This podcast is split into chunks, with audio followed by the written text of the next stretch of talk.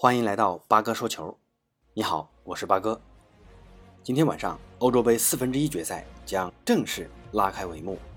那率先开场的是北京时间三号零点开打的西班牙对阵瑞士队。那八哥按惯例给大家做个赛前分析，我姑且说之，你姑妄听之。分析的不对，您使劲在评论区骂我。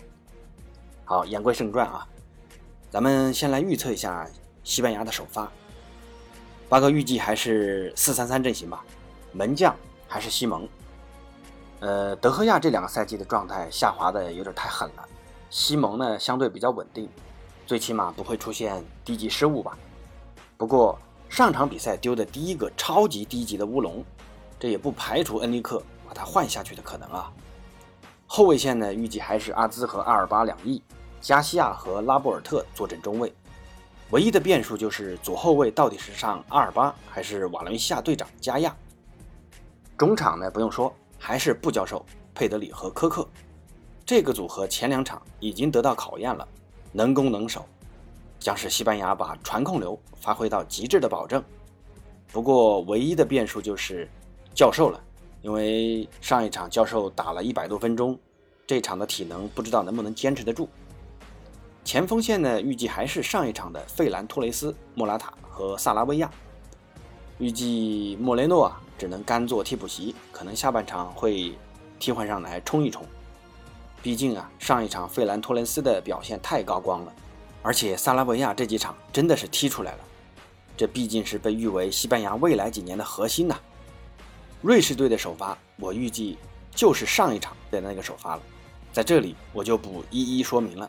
那下面八哥再从以下几个方向给大家分析一下这场比赛的关键点：一、体能，两队在八分之一决赛都踢了加时赛，那比赛的体能消耗都比较大。但八哥认为这对瑞士队是个利空。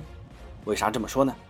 瑞士队的整体打法还是要依靠充沛的体能为前提的，他们战胜法国人的秘诀就是紧逼。那面对技术更为细腻的西班牙，瑞士人的体能还能坚持多久？还未可知，而西班牙的拉丁打法会不会把瑞士人溜得飞起？那毕竟这个打法最省体力，也是西班牙人最擅长的，那就是球迷看起来会有点催眠。所以，体能将是瑞士人面临的第一道难关。在这点上，我看好西班牙。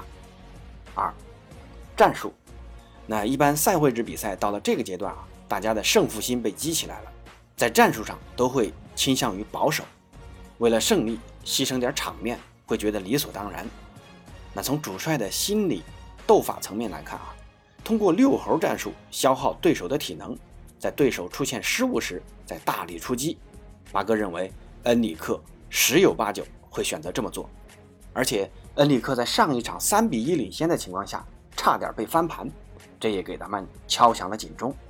我相信他们在这次的赛前准备中已经做好预案，不会再。重蹈覆辙。三，心态。瑞士人在经历一场史诗般的胜利后，这已经是他们历史的最佳成绩了。虽然巴哥相信他们会为了更好的成绩进发，但知足常乐。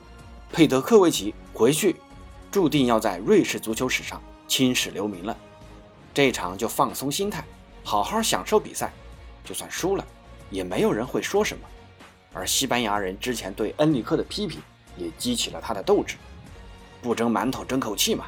何况他在之前两连平时都强硬地说：“我不会主动辞职，我的眼里只有续约。”而且前锋莫拉塔在小组赛低迷的表现，被球迷发出死亡威胁，这也给西班牙球员置之死地而后生的逆境心理。